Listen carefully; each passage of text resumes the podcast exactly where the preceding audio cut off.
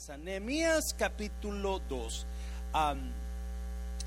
capítulo 2, versículo, ¿cuál es? El 11. Nehemías 2, 11. En el nombre del Padre, Hijo y del Espíritu Santo. Tres días después de haber llegado a Jerusalén.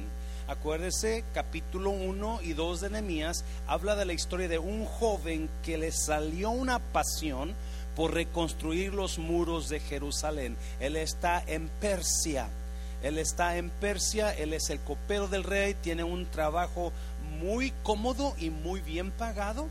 Él es el que, el confidente, el, guardaespaldas del rey de Persia, que en ese tiempo era el rey más poderoso del mundo. ¿Yes?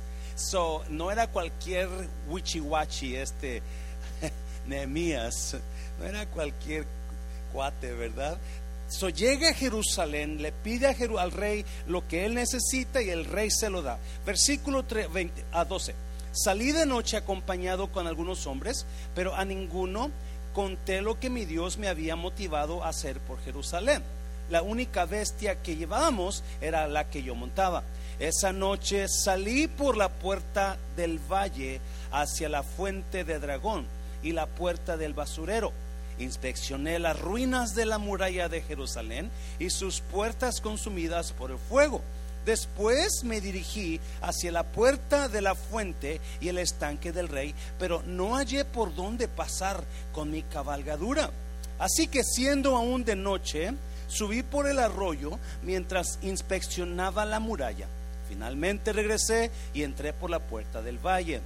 Los gobernadores no supieron a dónde fui ni qué hice, porque hasta entonces no había dicho nada a ningún judío, ni a los sacerdotes, ni a los nobles o líderes, ni a los, que ni a los gobernantes, ni a los que estaban trabajando en la obra. Por eso les dije, ustedes son testigos de nuestra desgracia. ¿Lo está leyendo conmigo? Otra vez, por eso les dije, ustedes son testigos de qué? Nuestra desgracia. Ustedes lo pueden ver. Jerusalén está en ruinas y sus puertas han sido consumidas por el fuego. Vamos, anímense. Reconstruyamos la muralla de Jerusalén para que ya nadie se burle de nosotros. Entonces les conté cómo la bondadosa mano de Dios había estado conmigo y les relaté lo que el rey me había dicho. Al oír esto, exclamaron, manos a la obra. Y unieron la acción, ah, me encanta eso, unieron la acción a la palabra. O sea, como hablaron, actuaron. No hablaron y se sentaron. ¿Yes? Cuando lo supieron Zambalat el Oronita y Tobías el oficial Amonita y Gesén el árabe se burlaron de nosotros y nos preguntaron de manera despectiva, pero ¿qué están haciendo? ¿Acaso pretenden rebelarse contra el rey? Yo les contesté, el Dios del cielo nos concederá salir adelante. Dígale a alguien, Dios me va a sacar adelante. Ya.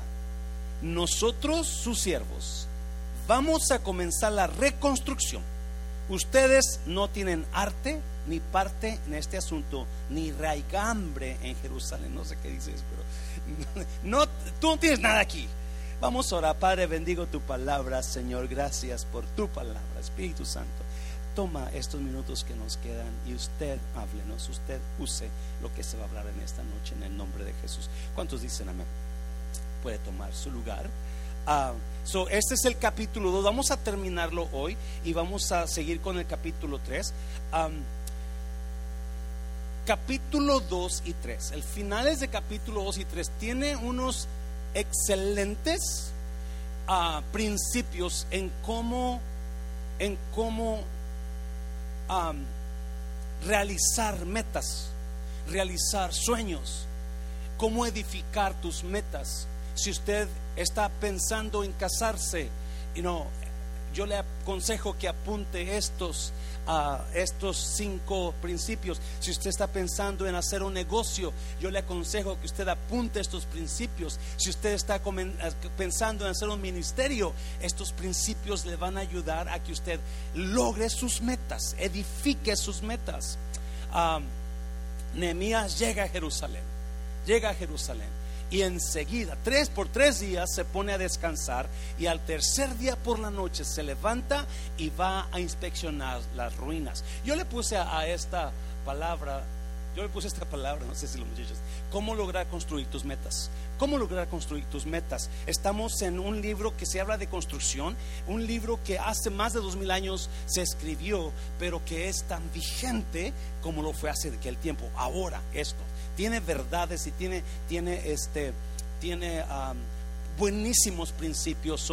¿Cómo lograr construir mis metas? Si su matrimonio está destruyéndose, va, esto le va a ayudar mucho. Si algo está destruido o en ruinas como Jerusalén estaba, esto le va a ayudar mucho. Now, hay cinco principios que le voy a decir. Y número uno dice, mm, motive a los demás a que le ayuden, para que usted pueda construir algo nuevo o reconstruir algo que se había caído, usted, número uno, debe comenzar como lo hizo Nehemías. Y lo primero que debe de hacer es motivar a los demás.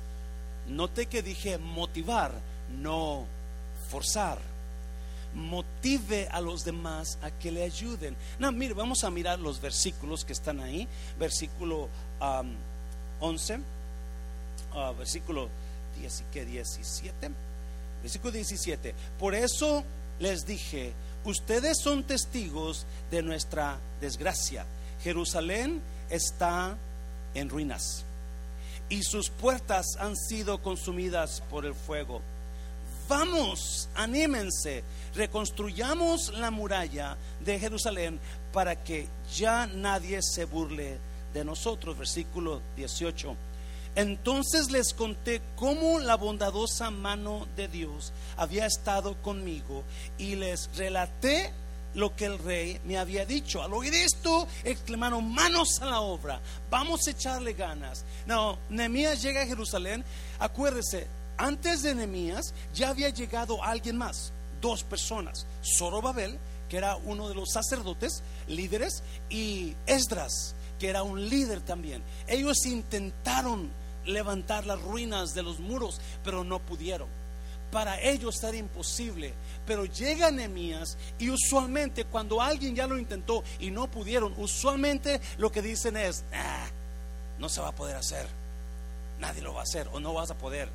Pero Nehemías llega y comienza a hacer, hizo tres cosas Nehemías.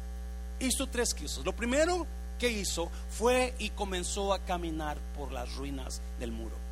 Comenzó a dar un vistazo, hizo un análisis de su situación ahora. Hizo un análisis. Primero que todo, antes de comenzar algo, tiene que hacer un análisis cómo está la situación ahora y qué es lo que va a necesitar. Cuántas personas, cuánto dinero y la, la, la, cualquier cosa que va a hacer. Eso es lo que tiene que hacer usted. Un análisis. Sonemía sale de noche y se va caminando por todo el muro en un caballo y unos cuantos van con él, pero no les ha dicho lo que piensa hacer. Y no le dije a usted que como estaba en México hace dos semanas, yo quería ver a una de mis tías porque ya está grande y, fue la, esposa de mi tío que me, que me agarró como su hijo. él me, quiso mucho. la, yo los estimé, siempre los estimo. Pero se me estaba haciendo tarde y comencé a caminar por el pueblito y lo primero que encuentro es un anciano que es mi padrino y ese señor cuando le pregunté cómo está padrino la respuesta que me dijo pues aquí esperando lo que logré lo que pude lograr ya lo logré y lo que no pude ya nunca lo voy a lograr. su, su, situación, su semblante, 73 años de edad. Su, semblante para mí era, y me, me, dolió que me dijera eso, platiqué un poquito y me tuve que ir pronto porque tenía que alcanzar a ver a mi tía despierta. Y enseguida encontré a otro señor que está muy enfermo y supuestamente le dan pocos días de vida. Y comencé, y cuando me dijo eso, yo dije, Dios mío, y ese es un amigo de mi padre, so, muy conocido, muy personas queridas. Y dije, Dios mío, tengo que hablarle de Cristo a esta persona pero tengo que regresar, mi tía despierta, so voy a regresar y, y, me tengo que ir y llego allá con mi tía, está afuera solita, solita y sentada, tomando el aire, ya está oscuro y lo primero que me dice, pues aquí nadie me visita. Y, y comienzo yo a conectar, ¿no? ¿qué me está diciendo Dios con esto? Estas personas pronto se van a ir, estas personas pronto van a morir. ¿Y quién les habló de Cristo? Y enseguida cuando voy a mi casa y llego a mi hermana le digo, ¿sabes qué hermana? Vamos a hacer algo, vamos a hacer un club para ancianos y vamos a ayudarles y vamos a hablarles de Cristo, vamos a que jueguen y vamos a, vamos a hacer algo. Porque tienes que analizar la situación. Tienes que, y nosotros, Nehemías estaba en una posición donde podía hacer algo. Solo que hace él, lo primero que hace es comienza a hacer un análisis de los y enseguida lo segundo que hace les recuerda la situación donde están. Les dice, ustedes son testigos de las ruinas que están en Jerusalén. Ustedes son los testigos de lo que está pasando aquí. Ustedes están mirando. Los comienza a motivar, los, les comienza a decir, les comienza a, a, a decir, levántate y comienza a hacer algo por tu situación. Amén, iglesia levántate y comienza a hacer algo por tu situación. No sé, no he checado la lista cuántas personas se apuntaron para los matrimonios. Yo espero que esté llena la hoja, ¿verdad? Porque tantos problemas que hay con los matrimonios. Amén, iglesia. Así estaba Jerusalén. Nadie estaba haciendo nada. Estaban en ruinas, pero estaban igual. Estaban haciendo nada por su situación. Y Nehemías dice, ustedes son testigos, ustedes son testigos de lo que está pasando aquí en Jerusalén y dice, vamos a levantarnos y vamos a radicar para que no estemos ya en vergüenza. Vamos a mejorar. Mientras usted no se motive, nadie lo va a motivar usted. Porque por más que motivamos aquí, a veces es tan difícil. Pero enseguida les dice algo. Dice que les comenzó a decir lo que Dios había hecho y cómo el rey había hablado lo, leyó, ¿verdad? Les comenzó a decir cómo Dios lo había respaldado y cómo el rey le había puerto, abierto puertas para que saliera a hacer lo que tenía que hacer. Me está viendo iglesia.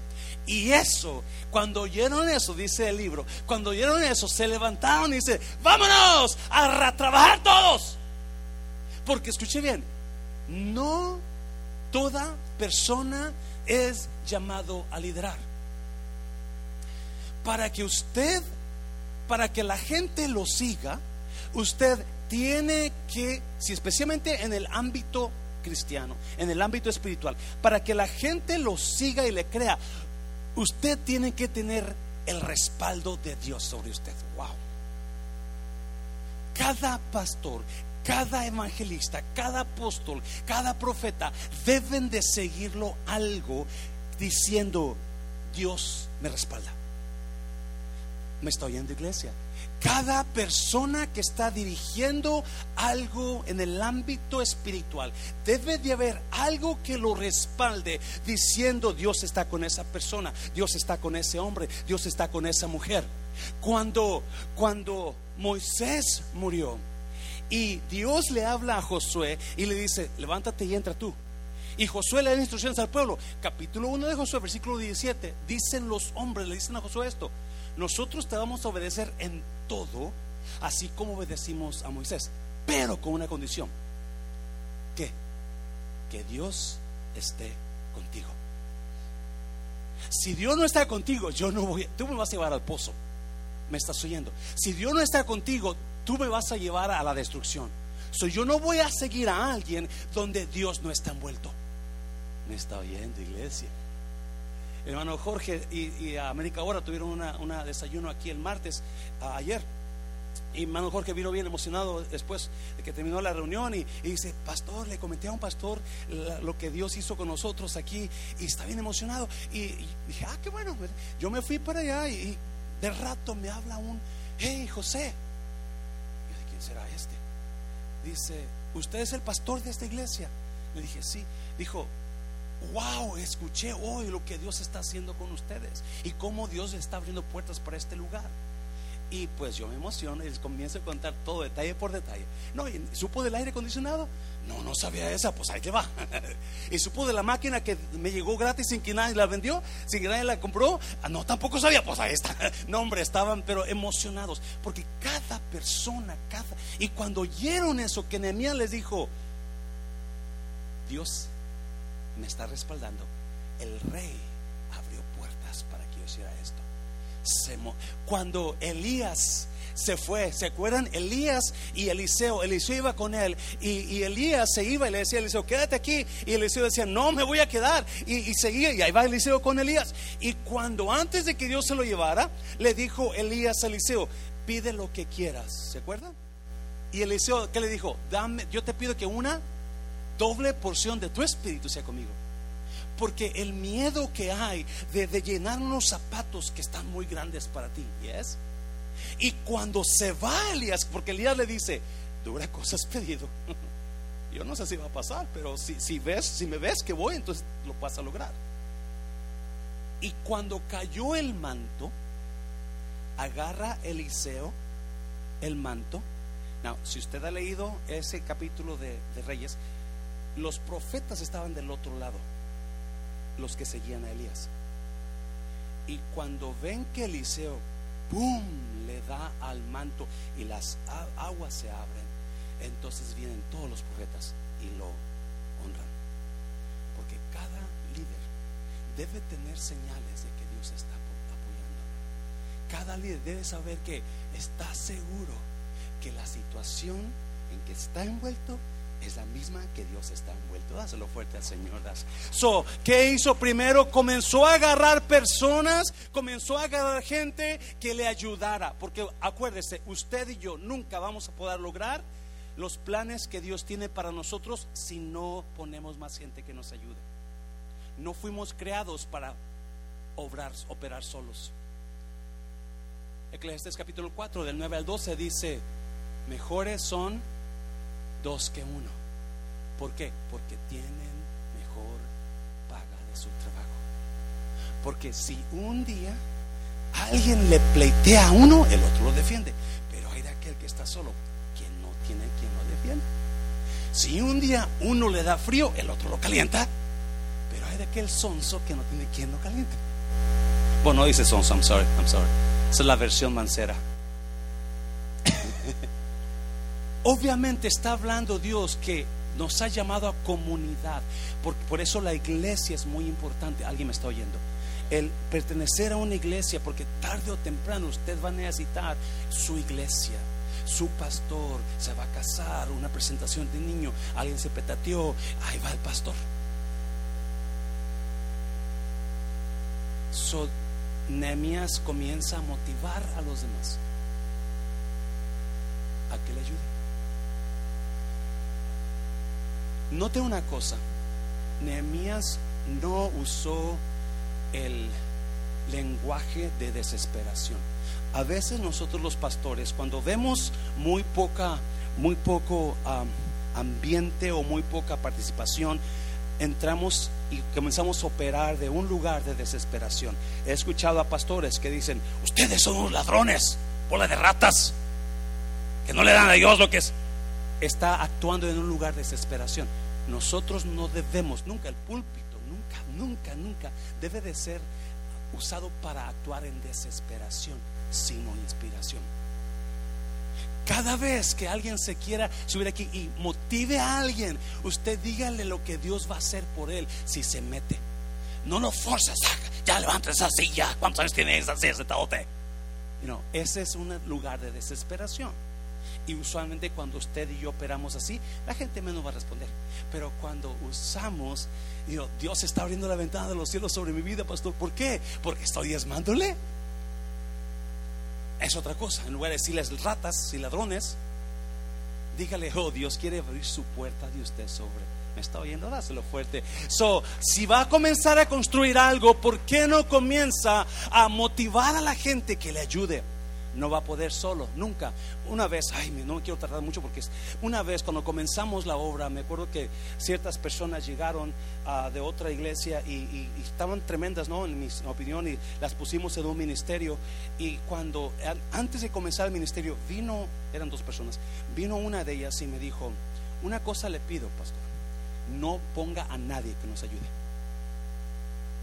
Y yo en ese tiempo estaba sonso, tonto y guapo. Y so, no, no, ah, what? Ok, dale. ¿Qué pasó con ese ministerio? ¡Fum! Se fue para abajo, porque nunca va a poder lograr solo lo que Dios quiere hacer con usted a menos que tenga ayuda. Número dos, número dos. ¿Qué más hizo Nehemías? Vamos al capítulo 3. Vamos al capítulo 3. So, motive a los demás a que le ayuden. Nehemías hizo un análisis, Nehemías les recordó la situación en que estaban en ruinas y Nehemías les recordó el respaldo de Dios sobre él. Número dos, divida el trabajo en pequeñas metas. Capítulo 3 de Nehemías no tiene mucho interesante, pero tiene escondidas unas increíbles enseñanzas de, de cómo edificar algo tiene escondidas principios. Divida el trabajo en pequeñas metas. Acuérdese, el trabajo es todo el muro, todo el muro de la, de la ciudad, todo el, es mucho. Todos los muros, todas las piedras, la tierra está toda por los suelos. Tienen que levantar, tienen que. Esto lo quiero hablar en, en la, en, las, en la prédica que se llama Reedificando Relaciones pero se lo voy a decir una vez antes del domingo. Antes de reedificar algo, primero tiene que limpiar algo. ¿Yes? Antes de reedificar algo, primero tiene que limpiar algo. El primer trabajo de Nehemías era comenzar a quitar los escombros. Algunos de ustedes están en ruinas porque rehusan limpiar su actitud. Mm. Yo sé que... Algunos de ustedes, su relación está en ruinas porque rehusan limpiar los escombros. Pero eso va, eso es pilón para que se venga el domingo, nada más. Divide el trabajo en pequeñas metas. Mira, versículo 1 entonces el sumo sacerdote Eliasib y sus compañeros los sacerdotes trabajaron en la reconstrucción de la puerta de las ovejas. La repararon y la colocaron en su lugar y reconstruyeron también la muralla desde la torre de los cien hasta la torre de Janael. Dos, el tramo contiguo, enseguida, lo reconstruyeron los hombres de Jericó y el tramo siguiente, Sakur, hijo de Imri. Usted sigue leyendo, es lo mismo. Y enseguida después, ese lo, reconstruyó fulano de tal. Y enseguida de él reconstruyó Sutano. Y enseguida de él Mengano. Y. Me, me impacta cómo Nemías tenía la facilidad para organizar grandes proyectos en pequeños grupos y pequeñas metas les dio a cada uno. Esta es su sección. Nada más, nada más te pido de aquí a aquí. ¿Qué te parece? Oh, si yo me lo puedo echar un día, pues órale. Y el otro, hey, de aquí tú sigues acá. Oh, yo pensaba que querías que te viera todos los 11 años que estabas aquí. No, no, haz tu parte nada más. La razón número uno que las iglesias no crecen, especialmente pequeñas como nosotros, es porque le damos un montón de trabajo a una persona. O uno quiere agarrar todos los ministerios. Y no usamos y no delegamos o repartimos los trabajos para que se haga más fácil. Y Nehemías enseguida él dijo, porque se, emocionaron, se emocionaron. Wow, Dios está con nosotros. Vamos a darle ganas. Dios está con este hombre. Vamos a hacerle, vamos a ayudarlo. Y, comenzaron a emocionarse y comenzaron a, a trabajar y cada uno edificaba enseguida de donde estaba su casa. Nehemías no les dio que tú vives aquí, tú tienes que manejar tres horas para que vayas a... No, no, no. Fue tan inteligente Nehemías que lo hizo tan fácil para él. Lo único que te pido es que, ¿cuál es tu casa? Aquí. ¿Cuántos metros? 100 para allá. Y ve, ok, más 100 metros vas a dedicar. Ahí mismo, no tienes que viajar, no tienes que caminar, no tienes que gastar gas. Increíble pensar de Nehemías. ¿Sabe que la razón que nuestra iglesia no sigue creciendo muchos de sus líderes están cansados. Porque por más que pasamos aquí a pedir ayuda, nadie no se apuntan a mi iglesia. Para poder edificar algo grande, de eso grande tienes que hacerlo pequeño. Y es lo que Nehemías hizo. Hizo las cosas pequeñas y las repartió fáciles para cada uno. Dáselo fuerte al Señor. Número tres, número tres, porque me agarra aquí toda la noche. Desarrolle un espíritu de trabajo en equipo. Desarrolle, mira, capítulo 3, versículo 28, 29. El siguiente tramo lo reconstruyó Sadoc, hijo de Imer, pues quedaba, ¿dónde? Frente a su propia casa. El sector que sigue lo reparó Semaías, hijo de Secanías, guardián de la puerta oriental, 30. 30. Hananías, hijo de Selemías y Hanún, el sexto hijo de Salaf, reconstruyeron otro tramo. Mesulán, hijo de Berequías, reconstruyó el siguiente tramo, pues quedaba otra vez como frente a su casa. 31. Malaquías, que era uno de los plateros, reconstruyó el tramo que llega hasta las casas de los servidores del templo y de los comerciantes frente a la puerta de la inspección y hasta el puesto de la vigilancia. Este Malaquías, que era platero, se, se dio más, versículo 32. Y el sector que va desde allí hasta la puerta de las ovejas, lo que lo reconstruyeron los que los plateros y comerciantes. Era tanta la emoción que los, las familias se organizaron para reconstruir enfrente de su casa, pero varios equipos, varios grupos comenzaron a trabajar en equipos. Si usted notó versículo 1, los sacerdotes. Los sacerdotes hicieron el primer trabajo y plateros y comerciantes se unieron en equipo para comenzar ese gran tramo que tenían que hacer, porque era la inspiración que Nehemías les dio, que dijimos, vamos, tú y yo vamos a trabajar juntos y vamos a hacer ese trabajo. Hoy hablaba con la hermana Rosita, ¿alguien se acuerda de la hermana Rosita? Y le dije, hermana, hermanita, ya la extraño, quiero ver su sonrisa, quiero ver sus, sus dientes chuecos, pero ya los quiero ver. Y, me dice, no, pastor, es que viene esto y esto. Y ya me dijo, ¿por qué?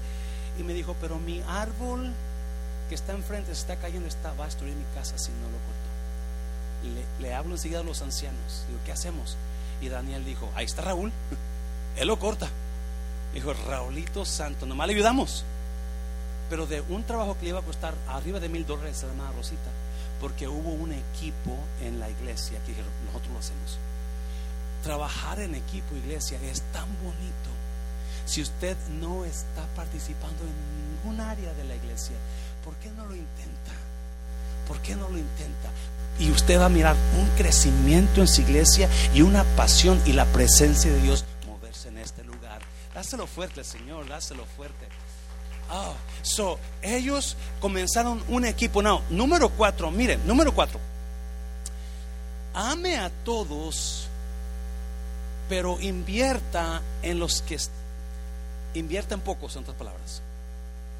Ame a todos, pero invierta en pocos, en los que están dispuestos. Y es, note que dije, ame a todos. Nehemías supo cómo controlar todo lo que iba a caer sobre sus hombros al llevar esa gran obra que le costó dos meses para reconstruir todo, pero 11 años en, en, hacer todo el trabajo de traer la ley, y traer la adoración y con, con Esdras. Fue un equipo increíble entre él y Esdras. Pero mire lo que dice el versículo 5. Los hombres de Tecoa reconstruyeron la siguiente parte. Pero, ¿sus qué? Sus líderes se negaron a colaborar en la obra del Señor. No, la Biblia no enseña por qué los, en la Valera dice los nobles, que eran los líderes. Los nobles decidieron, no, no vamos a ayudarle. Ah, no cuentes conmigo, yo te voy a ayudar. La Biblia no dice eso. Pero si usted ha pedido ayuda a alguien y le dice, no, no, ¿cómo se siente usted? Bien aguitado, ¿no? Defraudado, decepcionado. A veces que no tienen que decir nada para saber que no nos van a ayudar. Yes? Yes? Ok. So, mire lo que hizo Nehemías, porque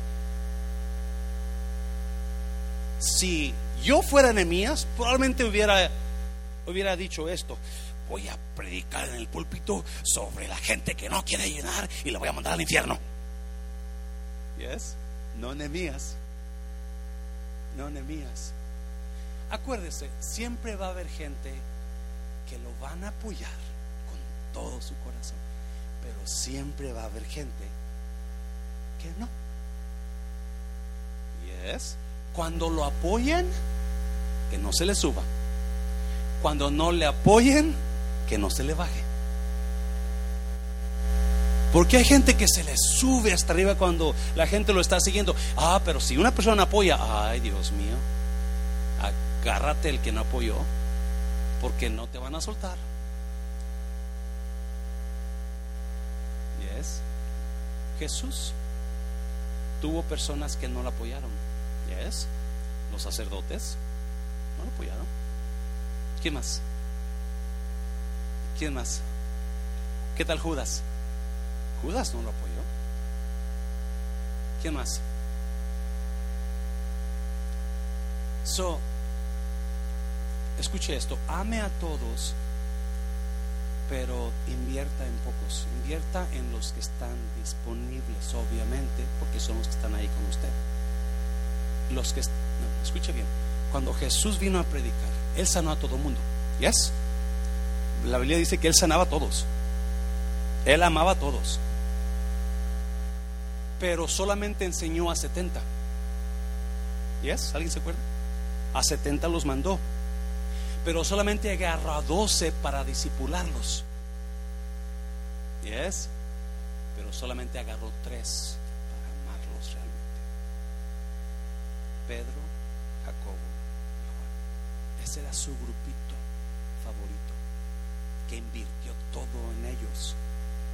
Él, Jesús, sabía eso. Nehemías hizo lo mismo. Los nobles, por alguna razón, no quisieron apoyar. Los líderes, por alguna razón, no. ¿Qué hacemos con la gente que no quiere apoyar? ¿Les cobramos doble diezmo? Los, los ponemos en la esquina con orejas de burro en el servicio del domingo? ¿Qué hacemos con los que no quieren apoyar? Cuatro consejos, cuatro consejos para que usted, para que, para que usted haga lo correcto cuando alguien no quiere apoyar. Número uno, o cinco, no lo tome personal. No los juzgue no comience a juzgarlos. No, yo no sé por qué no apoya, nunca me apoya. Mira que el otro día. No, no, no, no, no, no, no, no, no, no. No gaste un minuto hablando de esa persona. Yes. Si no quiere apoyar, ¿qué le va a hacer usted? No, no, no comience a juzgar. Romanos capítulo dice que por qué juzgamos a los demás. Y cuando comenzamos a juzgar, automáticamente estamos haciendo de nuestro ministerio un desastre. Nuestro liderazgo. Ame a todos. Invierta en pocos. cada persona, escuche bien, si usted es líder, si usted es jefe, si usted es encargado de algo, acuérdese eso, tiene que amar a todo mundo. Y tiene que estar al nivel de su altura de usted todo el tiempo. Nunca se baje abajo. Tiene que amar. Aunque gente le va a acercar, gente le va a hablar, gente va a hablar mal de usted, gente le va a decir cosas, gente le va a decir esto, lo otro. Usted manténgase amándolo siempre.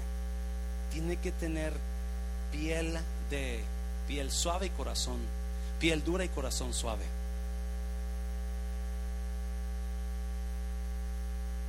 Porque no puede ponerse al nivel de ellos y comenzar a gritarles igual que ellos o hablar como ellos.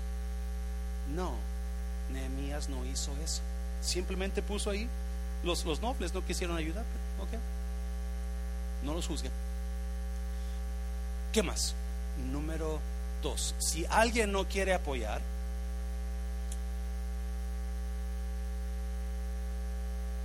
recuerde que ellos van a dar cuentas a Dios por eso. Un día la Biblia dice que vamos a estar delante del tribunal de Cristo.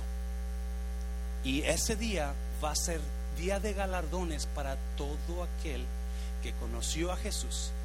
Y lo que usted hizo, se le va a recompensar. Amén, iglesia. De acuerdo a sus obras, todo lo que usted hizo por la obra, ahí va a salir. Y acuérdese, aquí puede usted recibir un, un regalo de alguien pero este regalo es pasajero. Allá lo que Dios le dé va a ser eterno. Mucha gente se la van a pasar en eternidad sin nada porque no hicieron nada aquí. Y esa iglesia no decidió hacer nada. Qué triste cuando lleguemos al cielo y, diga el Señor, hey, um, so, tú fuiste salvo mundo de restauración. Yeah, buena iglesia, buen pastor. ¿Y qué hiciste ahí? Ah, pues yo iba a los servicios. Tarde pero llegaba. Siempre hay, siempre existen los consumidores solamente. Siempre existen los consumidores, donde vienen porque van a usar eso, van a comer esto, van a recibir esto, pero nunca van a participar. No los juzgue. Gócese usted porque usted va a recibir lo que Dios tiene preparado para usted. Mira, Proverbios, Proverbios. ¿Cuál es? Proverbios qué? 14, 14. Los que hacen el mal serán castigados, pero los que hacen el bien serán qué? Recompensados. Yo voy a recibir recompensa por todo lo que yo haga en la obra del reino de Dios. Amén, iglesia. Mira Primera de Corintios 15, no sé si la puse ahí. Primera libro de Corintios 15. Por eso, amados hermanos míos, estén firmes y qué más? Y constantes. Trabajen cuando, iglesia. Siempre para la obra del Señor. Conscientes de que nada de lo que hagamos para el Señor, nada de lo que hagamos para el Señor, no, nada va a ser en vano. Amén, iglesia. Yo realmente me pongo a pensar y digo, algunos creyentes están errándole. Usted está enfocado en este mundo, pero usted no es de este mundo. Por eso no se envuelven en hacer nada para el reino de Dios. Los líderes dijeron, no, yo no voy a hacer nada. Pero Jeremías, como quiera sin los líderes, terminó el muro. Porque siempre siempre va a haber gente que lo apoye y siempre va a haber gente que nunca lo van a apoyar. ¿Para qué lo agarra persona? ¿Para qué se enoja? ¿Para qué quiere forzar? Yes. Dáselo fuerte, Señor, dáselo fuerte. Estaba, estaba escuchando que una vez un, el, el CEO de Chick-fil-A iban a inaugurar un Chick-fil-A, ah, eh, no, no, recuerdo si es California y ah, invitó a varias personas, incluyendo algunos pastores, y este, pero los invitó la noche anterior de la inauguración, los invitó a hacer no sé qué cosas ahí en, el, en el, restaurante. So, cuando estaban ahí, como no era la inauguración, no tenían comida, les dio hambre, decidieron ir a, decidieron ir a, a Jack a comer, que estaba enseguida. Dice, como éramos varios, Ah, antes de comer, fuimos la mayoría a lavarnos las manos. Y yo estoy lavando las manos, dice uno de ellos, yo estoy lavando las manos.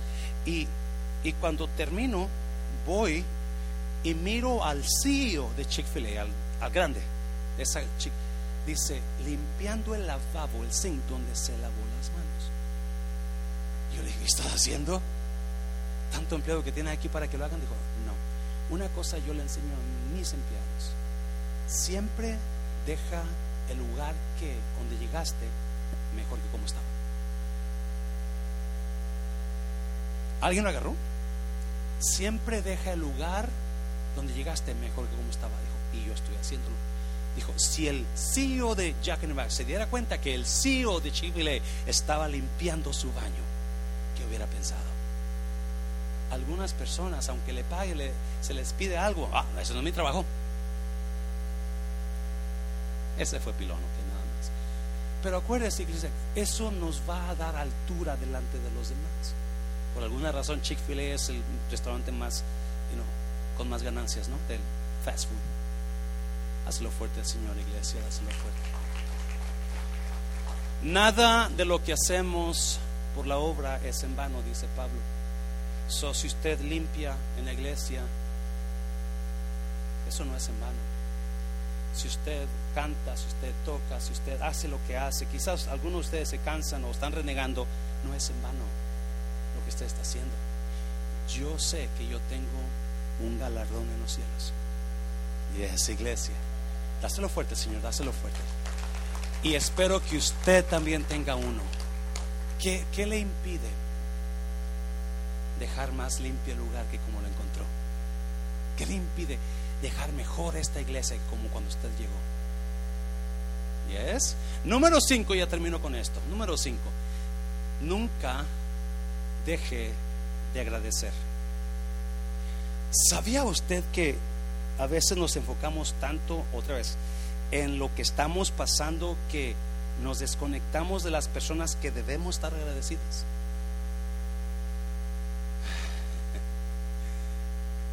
Yes, y ese soy yo. A veces en lugar de agradecer comienzo a gritar y a... Y yo creo que si aprendiéramos, aprendiéramos lo el poder que tiene el agradecer a los demás, nosotros tuviéramos un gran equipo y una iglesia mucho mejor. Pero porque no sabemos agradecer. Estoy hablando de agradecer, ya que si me acordé, el Julio que tenemos un desayuno para los servidores. Julio, que alguien se acuerda. Julio, Julio qué? No sé si es el, vamos a estar anunciando, pero el mes de julio, creo que es el último sábado del mes de julio pero no estoy seguro. No, él, bueno, yo le voy a recordar. Es más, aquí lo tengo, déjeme ver. Creo que lo tengo. 31, ¿verdad? Tenemos el, el una. Sí, ándele pues, mire, un aplauso a la hermana, a la hermana. Desayuno de servicio, 31 de julio a las 9 de la mañana, va a ser aquí, no en el refrán, va a ser aquí, pero vamos a comprar la comida del refrán, obviamente. a todo servidor, todo servidor espero que usted pueda asistir. Queremos solamente agradecerle. Y no salió de esta prédica. Los testigos, los líderes saben eso. Ah, estamos, estamos queriendo emocionarlo a usted por la obra de Dios. Y toda persona que, aunque no sirve todavía, si usted no sirve, usted es bienvenido. No, si usted piensa servir, ojalá y nos acompañe ese día. Es el 31 de julio a las 9 de la mañana todo servidor y toda persona que está interesada en servir, aquí lo esperamos para desayunar, tener un tiempo bonito. Amén, iglesia. Dáselo fuerte al Señor, dáselo fuerte. Nunca deje de agradecer. Usted miró, usted miró que los, los líderes, los nobles, no quisieron ayudar. ¿Yes? No. Hay gente que no va a ayudar, no va a ayudar. Pero hay gente que va a dar de más. ¿Sí?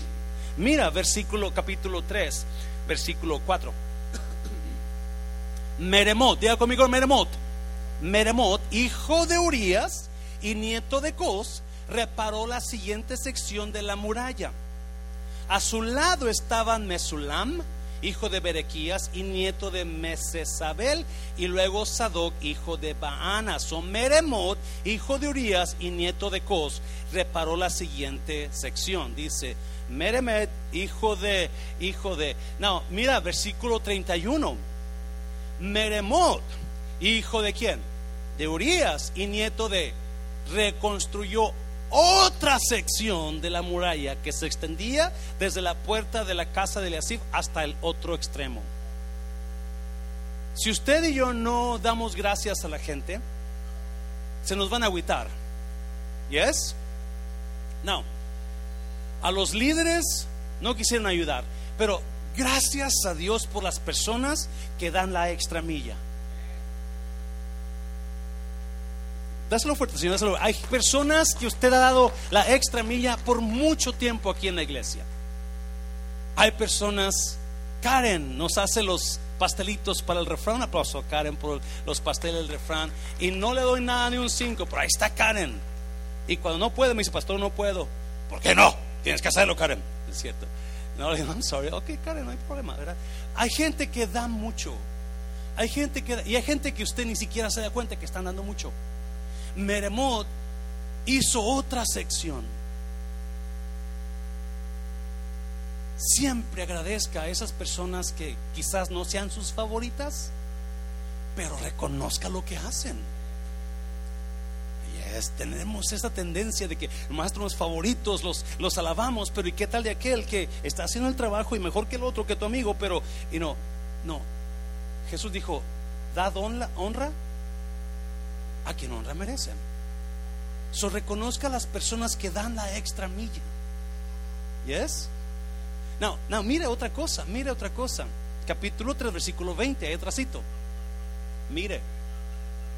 Junto a él estaba Baruch, hijo de Sabaí, quien reparó cómo. ¿Alguien aquí está todavía? Quien reparó cómo?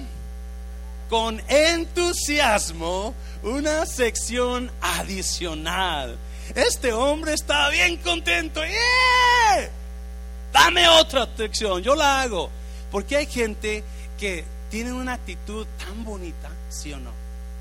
Tan. ¿Dónde está Katy? No está Katy por aquí, no vino ahora Katy. Me encanta la actitud de Katy. You know, siempre está, pues, yo la veo siempre contento, quizás a veces se enoje, ¿verdad? Pero, eh, you know, siempre está alegre, siempre está y a veces hasta me responde mal, pero con buen modo. porque porque su, su actitud te, te, motiva. Y este hombre lo hizo con entusiasmo. Qué bonita tener actitud bonita. Y es que usted va a llegar a, su trabajo y va a saludar y todo el mundo, hey, ¿cómo estás? ¿Cómo dormiste? ¿Cómo está la familia? ¿Ya? Esos son principios de liderazgo principios para cualquier obra que usted quiera comenzar a edificar. Esto le va a servir. Nunca deje de agradecer a las personas que le ayudan. Nunca los deje de agradecer. Porque sin ellos quizás no estuviera donde usted está. Sin ellos no sería igual sin ellos no sería nada igual. La iglesia es edificada por la mayoría puro voluntario. Es más, la iglesia ahora está siendo edificada por puro voluntario. Si usted no estuviera trabajando como voluntario, ¿dónde estuviera la iglesia? No, no. So, gracias. Si el refrán por tantos dos años y medio no estuviera siendo ayudada por voluntarios, porque cada domingo, cada sábado tenemos, es más, todos los días hay un anciano ahí, de jueves a domingo, ayudando ahí, como voluntarios. Un aplauso por los ancianos, por favor. Si no fueran esos, estuvieran envueltos, la obra no se va a conseguir. Mundo de restauración necesita su ayuda, necesita su ayuda para poder llevarla y edificar algo fuerte. Tenemos en mente, tenemos en mente o comprar este edificio, o comprar todo el lugar, o comprar algo. Y créame que ahora con la ayuda de Dios primeramente, con ese restaurante y con lo que entre aquí, vamos a lograrlo más rápido que antes. Mucho más rápido que antes. Hazlo fuerte. estamos edificando algo. No sé si usted ha visto los muros ya comenzando a crecer. ¿Yes? Yo ya estoy mirando los muros creciendo en mundo de restauración. en el refrán. Métase a la visión. Meta. So, hubo, hubo dos personas, una, una que hizo una sección extra, o sea, fue la milla extra, y otra persona que su parte la hizo con mucho entusiasmo, no con enojo, otra vez yo, ¿por qué no más a mí? Acuérdese, no gaste un segundo criticando la quisieran ayudar, pues ni modo. Pero siempre agradezca a la gente que le está ayudando. Una pregunta, pregunta. Ya voy a terminar. Pásenlo música, por. ¿Qué es, qué muros está edificando en su casa usted? ¿Qué muros está edificando en su relación con su pareja? ¿Qué es lo que usted está edificando? Porque nosotros no fuimos llamados para destruir. Nosotros fuimos llamados para construir. Mi misión es ser un puente de conexión entre el plan de Dios con la persona que Dios me dio. Esa es mi misión. Levantar muros y levantar a esta persona hacia arriba. Y es, hay veces que vamos a encontrar, acuérdense, gente que no nos va a ayudar, gente que en lugar de ayudar nos va a querer tirar. Pero mi misión y mi responsabilidad es siempre mantenerme en alto. Yo soy un constructor de muros. Yo soy un puente. Yo soy un elevador. Que si usted se mete conmigo, lo voy a llevar hacia arriba, no hacia abajo. Nuestro llamado es llevar gente hacia arriba no hacia abajo. ¿Qué muro está construyendo usted en su matrimonio, en su casa? Otra pregunta, ¿qué muros está construyendo en la obra de Dios usted? ¿Está usted trabajando en el muro para protegerlo? ¿O no le importa? Como los líderes de enemías, los nobles. ¿Qué muro estamos construyendo. ¿Y cómo lo estamos haciendo? ¿Con entusiasmo o una mala actitud?